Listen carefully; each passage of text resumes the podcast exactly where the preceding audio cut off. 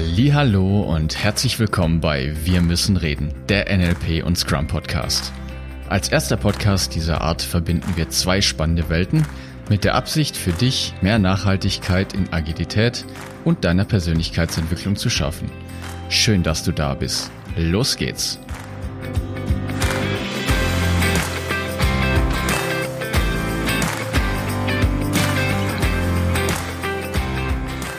Heute geht es um das Sprint Planning. Was sagt der Scrum Guide und wie sieht es denn eigentlich wirklich in der Realität aus? Das schauen wir uns heute mal genauer an. Was sind die Aufgaben, was sind die Themenbereiche, worum geht es eigentlich wirklich im Planning und worauf darfst du zukünftig ganz genau achten? Viel Spaß mit der heutigen Folge.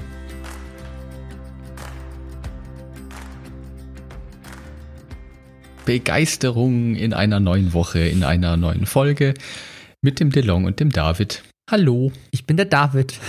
Das ist der DeLong, den ihr hört. Oh je, so viel Verwirrung.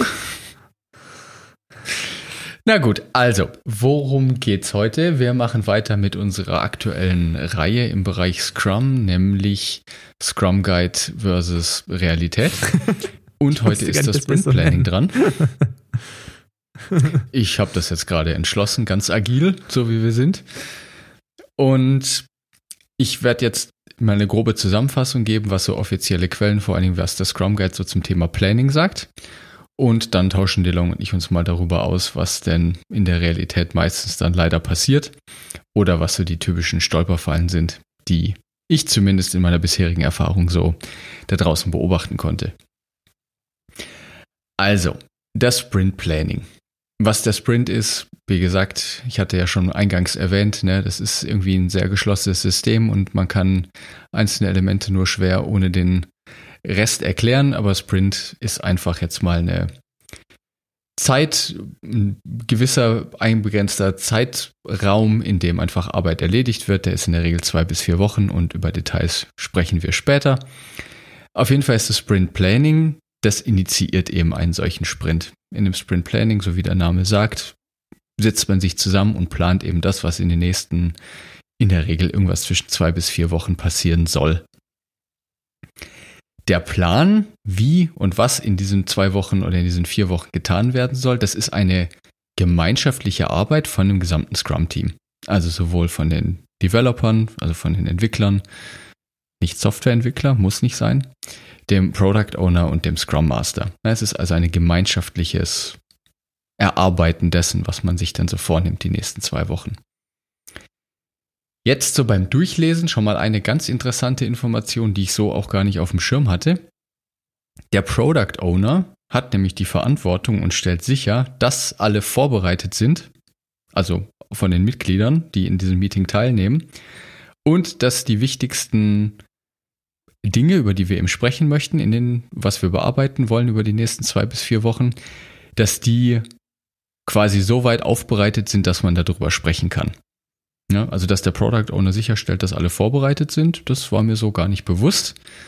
Ist aber, glaube ich, also wird auch selten, glaube ich, so gelebt und da kommen wir später zu. Also kurz mal als, als, ich sag mal, Einschub, weil der David jetzt gerade heute sehr viele Fachbegriffe benutzt ist wir benutzen jetzt mal den einen oder anderen Begriff, den du vielleicht noch nicht ganz einordnen kannst und wir werden uns mit den einzelnen Rollen sicherlich nochmal in einer dedizierten Folge einzeln beschäftigen. Der David macht das jetzt einfach nur, weil, damit er das jetzt aus dem Scrum Guide zitieren kann und was das jetzt konkret noch bedeutet für die Aufteilung innerhalb des Teams, da geben wir dir dann gleich nochmal konkrete Beispiele, damit du das ein bisschen für dich einordnen kannst. Also von daher hab noch ein bisschen Geduld. ja. Ja, genau. Danke für die, für die, noch für die Erklärung. Also Product Owner kann, ist, was, was ist der Product Owner? Der Product Owner ist der, so eine Art Visionär, der eben die Gesamtverantwortung für das Produkt, was auch immer ihr zusammen entwickelt hat und eigentlich die Entscheidungsgewalt hat, zu entscheiden, was mit diesem Produkt passiert. Gut, dann auch noch ein schöner Punkt. Gäste dürfen natürlich gerne eingeladen werden, auch gerne einfach als, aus Beratungszwecken. Mm, ja, so, wie nennt sich das? Betriebsblindheit. Da sind wir, kann ja mal passieren. Und dann ist es hilfreich, wenn wir auch mal Gäste einladen, die eventuell von unserem Produkt profitieren möchten oder die sogar die Kunden unseres Produkts sind und die sich das Ganze dann einfach mal angucken und von außen einen nutzenorientierten Blick auf dieses ganze Thema geben. An sich gibt es drei große Themenblöcke, die in so einem Planning bearbeitet werden sollten. Das erste große Thema oder die erste Leitfrage, so könnten wir es nennen, warum ist denn dieser Sprint, also dieser, diese nächsten kommenden zwei bis vier Wochen, warum sind die denn überhaupt wertvoll? Und wertvoll im Sinne von, welchen Mehrwert wollen wir konkret jetzt diesem Produkt hinzufügen und welchen Mehrwert hat der Endkunde denn davon? In Scrum-Terminologie würde man das jetzt einfach Sprintziel nennen. Das heißt, was wollen wir denn wirklich konkret erreichen in den nächsten zwei bis vier Wochen? Das zweite große Thema, worum es geht, ist, was können wir denn konkret in diesem Sprint überhaupt schaffen? Also was kann in den nächsten zwei bis vier Wochen überhaupt abgearbeitet werden? Und das wird auch vom gesamten Team in Kollaboration eben zusammen diskutiert, was denn umgesetzt werden kann. Dazu ist natürlich eine Menge Diskussion notwendig. Das heißt, die Entwickler, die das dann technisch umsetzen, müssen natürlich fragen, ob sie alles richtig verstanden haben, wie das dann wirklich ganz konkret aussieht. Also es ist sehr, sehr hilfreich, da ein möglichst gemeinsames Bild davon zu haben, was denn wirklich passieren soll. Und dafür ist natürlich das Sprintziel, also Thema 1, der erste große Block, sehr hilfreich. Und natürlich hilft es auch, so eine Art Kappa-Planung zu haben, also Kapazitätenplanung. Wie viele Leute sind denn da? Ist jemand im Urlaub? Arbeitet jemand nur halbtags? Wie haben wir die letzten Sprints zusammengearbeitet? Dass man einfach so ein bisschen Daten mit heranzieht, um planen zu können. Ja gut, also wir haben, weiß ich nicht, 30 Manntage und die können wir jetzt irgendwie aufteilen in den nächsten zwei bis vier Wochen. Genau. Und dann der letzte große Themenblock, Thema 3. Wie wird denn dann die Arbeit konkret erledigt? Das ist dann natürlich eine Frage, die hauptsächlich an die Entwickler, also an die technische Umsetzung gestellt wird. Und die Aufgabe ist es dann, dass die, das Team zusammen Unteraufgaben erstellt, also dass diese übergeordneten Ziele, die wir erreichen wollen, ich mache es jetzt einfach mal ein bisschen konkreter. Ich glaube, ich habe in einer früheren Folge sowas erwähnt wie wir wollen einen 10 Meter hohen Turm bauen oder 100 Meter Turm. Ich glaube, 10 Meter habe ich gesagt, das ist realistischer. Und jetzt überlegen wir uns, wie konkret wollen wir denn diesen 10 Meter Turm bauen? Und jetzt wäre dann im Sinne von Thema 1 die Frage, ja, warum wollen wir das überhaupt tun? Warum ist das sinnvoll für unseren Kunden? Wir sind im Schwimmbad und ein Schwimmbad braucht einen Sprungturm. Der ist jetzt halt 10 Meter hoch und unsere Kunden wünschen sich, dass sie vom 10 Meter Brett springen können. Also bauen wir einen 10 Meter Hat mir nicht irgendwas von Realität gesprochen? Ich, ja, hallo? Ich, also in Freibädern stehen doch 10 Meter hohe Türme, okay. oder nicht? Ich formuliere das mal anders. Was hast du denn für ein konkretes Produktbeispiel aus aus dem Alltag, auf das sich die, also diese, diese ganzen drei Fragen jetzt gut anwenden lassen würde, an deren, anhand deren du auch zum Beispiel erklären kannst, was ist denn ein Product Owner? Also, weißt du, was ich meine? Ja, okay. Gut, dann ähm, Vorsicht. Ich mache ich gerne und da kann ich jetzt natürlich am besten aus meiner eigenen Erfahrung heraus erzählen. Das ist natürlich sehr aus der IT-Branche geprägt. Auch wenn Scrum ja mittlerweile den Anspruch hat, außerhalb der IT anwendbar zu sein. Und das ist sicherlich auch nochmal ein Thema für ganz viele weitere Folgen.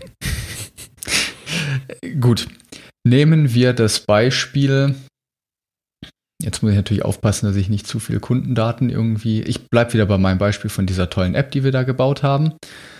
Und jetzt könnte es ja sein, das ist jetzt für Fahrer gedacht, wie Hermes, UPS, Amazon, die diese App nutzen können.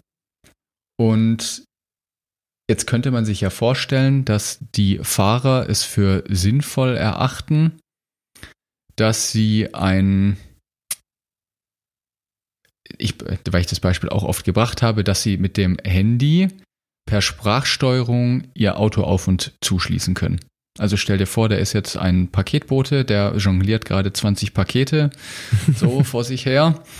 Und das ist jetzt einfach ärgerlich, wenn er ans Auto kommt und es ist zu, dann müsst ihr alle Pakete abstellen und dann erst das Auto aufschließen und dann wieder alles einladen und so weiter und so fort. Also, Idee, ich gehe an mein Handy, sag halt Hallihallo und bitte einmal Auto aufschließen, dann schließe ich das Auto auf. Das ist jetzt eine konkrete Funktionalität, die für den Endkunden einen Mehrwert bringen könnte. Das ist zumindest mal die Annahme. Und der Product Owner hätte jetzt eben die Aufgabe, dieses Bedürfnis beim Kunden zu erkennen, zu sehen, weil er mit den Leuten draußen unterwegs ist. Vielleicht hat er mal zwei Monate, drei Monate lang mit diesen Fahrern hat die begleitet und hat sich dann eben Notizen gemacht und hat festgestellt, ah Moment, das ist, scheint ein Problem zu sein. Das ist ziemlich ärgerlich für die Leute und da könnten wir doch eine tolle Lösung anbieten. Dann kippt er das in eine fachliche Anforderung und sagt eben, hey, wir entwickeln hier eine App für diese Fahrer und die Idee, die wir jetzt eben umsetzen möchten, das Ziel unseres gemeinsamen Sprints, die nächsten zwei bis vier Wochen, ist es eben, in der App in der Lage zu sein, das Auto per Sprachsteuerung zu öffnen und wieder abzuschließen. So. Ja, also das war jetzt Thema eins. Warum ist der Sprint wertvoll für den Kunden, dass es nicht die Pakete ablegen muss? Was kann im Sprint abgeschlossen werden? Das muss das Team eben entscheiden, ob das im Rahmen möglich ist. Angenommen, das ist jetzt so mit unserer Kappa-Planung, halten wir das für sinnvoll und kriegen wir hin. Und jetzt geht es eben im Block 3 das darum, dass wir uns ganz konkret technisch überlegen, wie sieht denn die konkrete Umsetzung aus? Und am besten so feinteilig, dass es in maximal Eintagesaufgaben abarbeitbar ist. Dann jetzt müsste ich zu sehr ins technische Detail gehen, was, wahrscheinlich nicht interessiert. Also wir brauchen irgendwie eine Serveranbindung, wir brauchen einen Endpunkt, wo das Ding mitreden kann, wir brauchen die Daten vom Auto, dass die kommunizieren können, bla bla bla bla bla bla bla. Ja, und da hat der Product Owner und die Stakeholder und wer auch immer dann da noch mit drin sitzt im Planning nur bedingt Mitspracherecht, weil die Entwickler haben die alleinige Verantwortung darüber zu entscheiden, wie ganz konkret sie die Anforderungen umsetzen. Also wie dieser Mehrwert erreicht wird. Das Wie ist nur in dem Verantwortungsbereich der Entwickler. Genau, also das war das große, das dritte große Thema, worum es im Planning geht.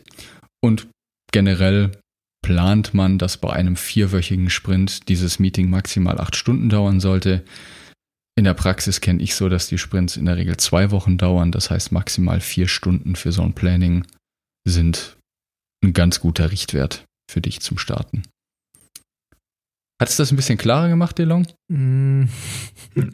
Also, ich kenne mich halt in Software. Ja, oh je, anscheinend nicht. Das Ding ist, ich kenne mich halt in Softwareentwicklung aus. Das heißt, rein theoretisch hättest du jetzt super ins Detail gehen können und ich hätte verstanden. Wie drücke ich den aus? Ja, ich weiß, dass unser Zuhörer, unsere Zuhörerin hoffentlich gewisse Grundlagen hat, was die Begrifflichkeiten angehen. Und ich möchte im Prinzip dich auch ein bisschen da abholen, wo du bist. Das heißt, wenn wir ein konkretes Alltagsbeispiel finden, das außerhalb auch von der Softwareentwicklung ist, ich glaube, das macht die, das, das macht die Zusammenhänge einfach nochmal auf eine andere Art oder leichter verständlich an der Stelle. Ja, das ist eine sehr gute Frage, DeLong. Und ich glaube, ich muss dich da enttäuschen. Oh. oh. Weil nach meinem aktuellen Kenntnisstand, und das muss nicht stimmen, nur ich habe bisher tatsächlich kein wirklich gutes Beispiel gefunden, wo Scrum anwendbar wäre außerhalb von der Softwareentwicklung. Und ich begründe auch gleich warum. Ähm, das ich weiß, dass ich das in einer anderen Folge mal anders gesagt habe, weil es jetzt auch so ganz groß postuliert wird im Scrum Guide. Und lieber Hörer, liebe Hörerin, wenn du wirklich ein gutes Beispiel hast, wo Scrum Anwendung findet außerhalb der IT, bitte schreib mir uns eine E-Mail. Mich würde es wirklich interessieren. Ich habe da nur ein kleines Problemchen mit, weil im Scrum Guide steht, dass es eben oder eine der riesengroßen Vorteile von Scrum ist eben, dass sie postulieren, dass man eben nach allen zwei bis vier Wochen ein Stück weit besseres Produkt bekommt, wie es vorher war. Also diese inkrementelle, stückweise Verbesserung dieses Produkts. Und es geht in der IT halt super leicht, die Details brauche ich jetzt da nicht zu erzählen, weil das ist einfach eine Eigenart der IT-Branche, dass das da geht. Nur wenn ich jetzt mir sowas vorstelle wie ein Auto zu bauen oder einen Mixer zu bauen oder einen Grill zu bauen oder sowas. Also ein Auto ist halt fertig, wenn es fertig ist. Da kann ich nicht ein. Ich habe in einem anderen Kurs mal dieses Beispiel gebracht, ja, dann fange ich halt an mit einem Skateboard, dann, oder nee, mit Inline-Skates, wenn es dich, wenn es um Bewegung, Fortbewegung geht, dann halt ein Skateboard, dann ein Fahrrad, dann ein Mofa, ein Smart und dann ein LKW oder so. Aber das, ich, irgendwie, das sind ja jeweils andere Produkte und ich kann nicht nach zwei Wochen aus einem smarten LKW machen. Wie? Auch nicht nach vier Wochen. Ich kriege jetzt nicht nach meinem Golf einen Porsche. Ist das nicht das nächste Upgrade, das du jetzt auslieferst, wenn du fertig bist? Mit? Wenn du, wenn du es hinkriegst, DeLong, dann sag mir bitte Bescheid, wie. Das äh, möchte ich dann auch gerne haben. also ich, ich weiß nicht, ich habe da irgendwie bisher tatsächlich leider kein wirklich gutes Beispiel gefunden, wie das funktionieren sollte. Zumal, und das ist auch nochmal ein Thema für eine separate Folge, Scrum wirklich meiner Meinung nach nur für Neuentwicklung gedacht ist. Sobald es in Serienproduktion übergeht, ist Scrum sowieso schon nicht mehr geeignet. Dann sind Methoden wie Kanban deutlich sinnvoller, meiner Meinung nach. Das heißt, leider habe ich außerhalb der IT, und es ist eine Berufskrankheit, keine. die, keine die IT oder Scrum? ja, beides. Ja, genau. Ich meine, du bist ja auch in dem Bereich unterwegs, DeLong, ne? Ich weiß nicht, du, hast du irgendwie ein passendes Beispiel? Nein, deswegen frage ich dich. Ja, okay, das habe ich mir fast gedacht. ich, ich habe keine, ich habe noch nichts ja. gesehen oder begleitet in irgendeiner Form, was außerhalb der IT-Branche ist, weil. Ja. Ähm, also ich weiß, dass der Hype da sehr groß ist und auch fachfremde Bereiche außerhalb der IT Scrum nutzen wollen. Und ich komme mehr und mehr zu der Erkenntnis, dass was die eigentlich haben wollen, ist, dass sie eben in relativ regelmäßigen Abständen, zwei bis vier Wochen, ihre Anforderungen neu einkippen können. Und dann wird einfach obendrauf irgendwie was Neues gesetzt. Aber ob das dann jetzt wirklich eine Verbesserung ist oder nicht, da kräht kein Haar nach. Also das ist dann ich glaube, dass Kanban da die bessere Methodik ist und da haben wir jetzt bisher noch überhaupt nicht drüber gesprochen. Also ich finde es nochmal eine Diskussion für was anderes und ich möchte einfach nur mal auf den Punkt eingehen. Ich glaube, dass Prinzipien aus der Agilität oder aus Scrum, also einzelne Elemente, auch für solche Projekte und Produkte sinnvoll sein kann. Also jetzt vielleicht dieser Vier-Wochen-Zyklus nicht mit dem Feedback, nur generell der Gedanke, sich Feedback mal vom End-End-Kunden, also wirklich der das nutzt, einzuholen, ich finde, das, das hat schon auch einen Charme in anderen Bereichen. Nur, ja. das sind halt nur Einzelelemente und nicht das ganze, nicht Scrum selbst oder agil, wie es klassisch agil sein soll, so wie wir es in der Softwareentwicklung betreiben. Das, ich habe es noch nicht gesehen und ich bin mir auch nicht so sicher, wie gut das funktionieren würde, das dann so eins zu eins zu übertragen. Also ja. Diskussion für eine andere Folge. Ja, genau. So, also so viel dann zum aktuellen Scrum Guide und was er sagt, was so ein Planning beinhaltet. Jetzt einige Punkte haben wir ja schon angesprochen, die da tricky sind und die nicht so laufen, wie sie da meistens im Scrum Guide postuliert werden. Und ich möchte jetzt auch gerne noch im Weiteren schon mal auf ein paar Punkte eingehen, die ich ganz, ganz oft in der Realität beobachtet habe. Und einer der wichtigsten und schwerwiegendsten Dinge, die ich immer wieder erlebe, ich habe es gerade schon erwähnt, ist eben, dass es in der Regel kein Produktziel und damit auch kein Sprintziel gibt. In den aller, allermeisten Fällen sind die Leute, die Unternehmen, die uns Entwickler beauftragen, wenn ich jetzt böse sein möchte, komplett visionslos. Die haben keine Ahnung, was sie eigentlich wollen. Die haben ihre Abhängigkeiten intern zu ihren Fachabteilungen oder von ihrem Top-Management, die sich woher auch immer irgendwelche Anforderungen kriegen. Das Ding soll jetzt grün, pink, blau leuchten. Das Cabrio-Dach soll jetzt anstatt schwarz-rot werden. Ähm, ich weiß es nicht. So, dann wird das eingekippt und dann wird es einfach abgearbeitet. Also dieses wirkliche Sprintziel, was jetzt da der konkrete Mehrwert sein soll in den kommenden zwei bis vier Wochen, habe ich kaum bis gar nicht erlebt. Ja. Das hat natürlich dann auch wieder Konsequenzen. Dadurch passieren nämlich dann solche Sachen, wie dass keine langfristige Planung stattfinden kann und die Leute ganz schnell leider in so einen Feuerlöschmodus kommen. In quasi allen Projekten, denen ich bisher dabei war und vielleicht liegt es ja auch an mir. Auf jeden Fall. Ist, ist auf jeden, definitiv. Ist immer, doch immer irgendwann so ein Feuerlöschmodus entstanden. Da ist immer Eile, war dann, war dann wirklich Dringlichkeit geboten, weil es dann heißt, ja, in vier Wochen müssen wir das Ding rausbringen, das neue, die neue Produktversion. Und das muss jetzt noch hier ABCDE, das muss jetzt alles noch erledigt werden. Was in meiner Welt nicht passieren kann, wenn es eine anständige, langfristige Planung gibt. Okay, Und, ja. machen wir mal kurz mal einen Stopp da. Da ist ein ganz, ich finde, ein ganz wichtiger Aspekt dabei. Wenn ich mal ehrlich beobachte, was in unserer Gesellschaft ist, dann ist es Normalität, dass, sagen wir mal, ach, keine Ahnung, ohne das jetzt statistisch gemessen zu haben, ich nehme jetzt mal 90 Prozent, mal einfach ein Gefühl, 90 Prozent der Leute einfach visionslos sind, was die Zukunft angeht. Punkt. So. Was willst, was schlägst du denn jetzt stattdessen vor, was die Leute machen sollen in so einem Kontext? Ja, das ist eine sehr gute Frage, schon wieder. Mein Wunsch wäre es, das ist, ich kann jetzt, ich kann jetzt eine idealisierte Antwort geben. Die idealisierte Antwort wäre, dass es in den meisten Fällen, wenn es in der Zusammenarbeit mit Großkonzernen geht, komme ich wieder darauf zurück. Scrum ist nicht die richtige Lösung. Macht einfach Kanban, das ist anschlussfähiger, dann habt ihr diese ganzen Probleme nicht. Ist aber nur ein Workaround, um quasi den Strukturen des Kunden zu entsprechen, weil Scrum in den meisten Fällen dann schon eigentlich eine gute Idee wäre wenn man es richtig machen möchte, glaube ich, dass es ganz, ganz wichtig ist, dass viel, viel, viel, viel, viel, viel mehr Zeit investiert wird, um, es heißt so schön, unausgesprochene Bedürfnisse beim Kunden herauszufinden. Was ganz oft gequatscht wird, ist sowas, ja, bind einfach nur mit regelmäßigem Feedback deine Nutzer ein. Ja, und deine Nutzer haben keinen blassen Schimmer, was sie wollen. Sorry. Es ist, die Leute wissen nicht, was sie haben wollen. Vor allen Dingen, wenn ich jetzt irgendwelche Leute nehme, die vor allen Dingen nicht in der IT unterwegs sind. Nicht mal ich in der IT kenne mich mit allen technologischen Fortschritten aus. Wie können wir dann erwarten, dass die Kunden auch nur ansatzweise wissen, was überhaupt technisch möglich wäre?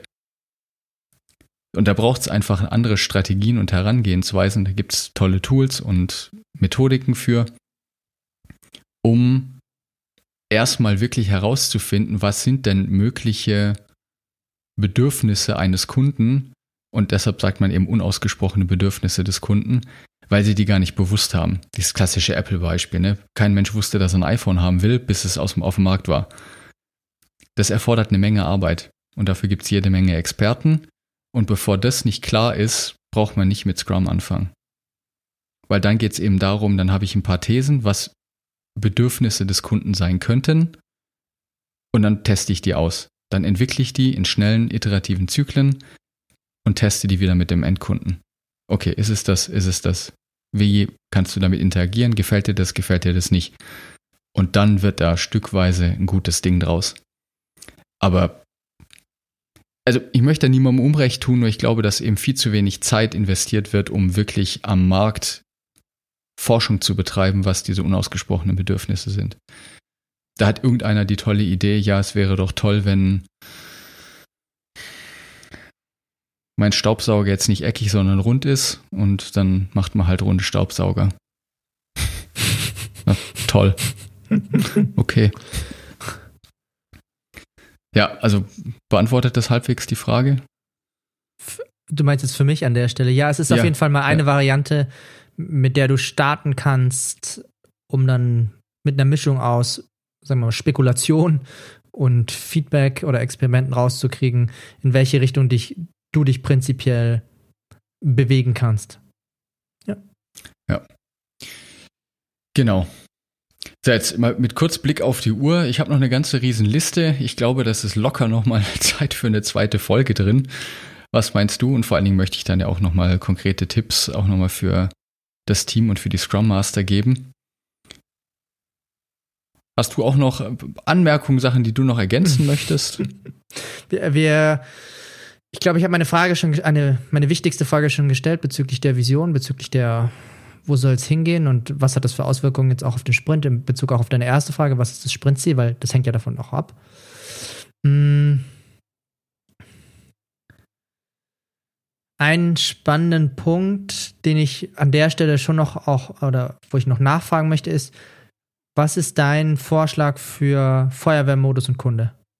Also, wie gehst du damit um, wenn der Kunde sagt, ha, das muss jetzt noch rein? Weil das erlebe ich sehr, sehr oft. Ja. Mhm. Ja, am liebsten würde ich sagen, nein, das machen wir nicht. Das wäre die richtige Antwort. Da der Kunde im Endeffekt bezahlt, was wir tun, habe ich da in meinen bisherigen aktuellen Positionen keinen Hebel. Was ich dann aber tue, ist dem Kunden das Spiegeln. Also das heißt, ich mache dann sichtbar, was da jetzt schon wieder passiert ist, dass das regelmäßig passiert, weil das ist dann bei jeder, bei jedem neuen Produkt, was dann rauskommt oder bei jeder neuen Version immer wieder dasselbe.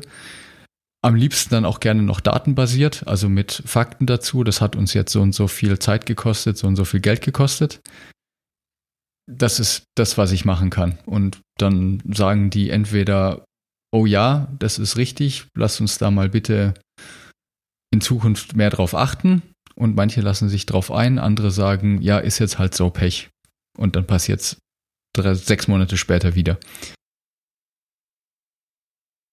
Ist jetzt halt wieder eine Besonderheit in diesem Dienstleistungsverhältnis. Ne? Also wie gesagt, wenn jetzt halt Scrum in Idealform wirklich nur intern innerhalb eines Unternehmens umgesetzt wird, ist es, glaube ich, einfacher als über diese Dienstleistungsgrenzen hinweg. Also im Verhältnis von wir machen Entwicklung für andere Unternehmen. Der Kunde bezahlt. Das ist, muss man leider pragmatisch bleiben. okay. Ja. ja. Gut, dann vielen Dank fürs Zuhören bei der heutigen Folge. Nächste Woche geht es dann weiter mit noch weiteren Punkten, die ich so in der Realität beobachtet habe. Und dann natürlich auch noch weitere Tipps und Tricks von DeLong und mir. Schön, dass du dabei warst und eine schöne Woche. Good night, good fight. Ciao.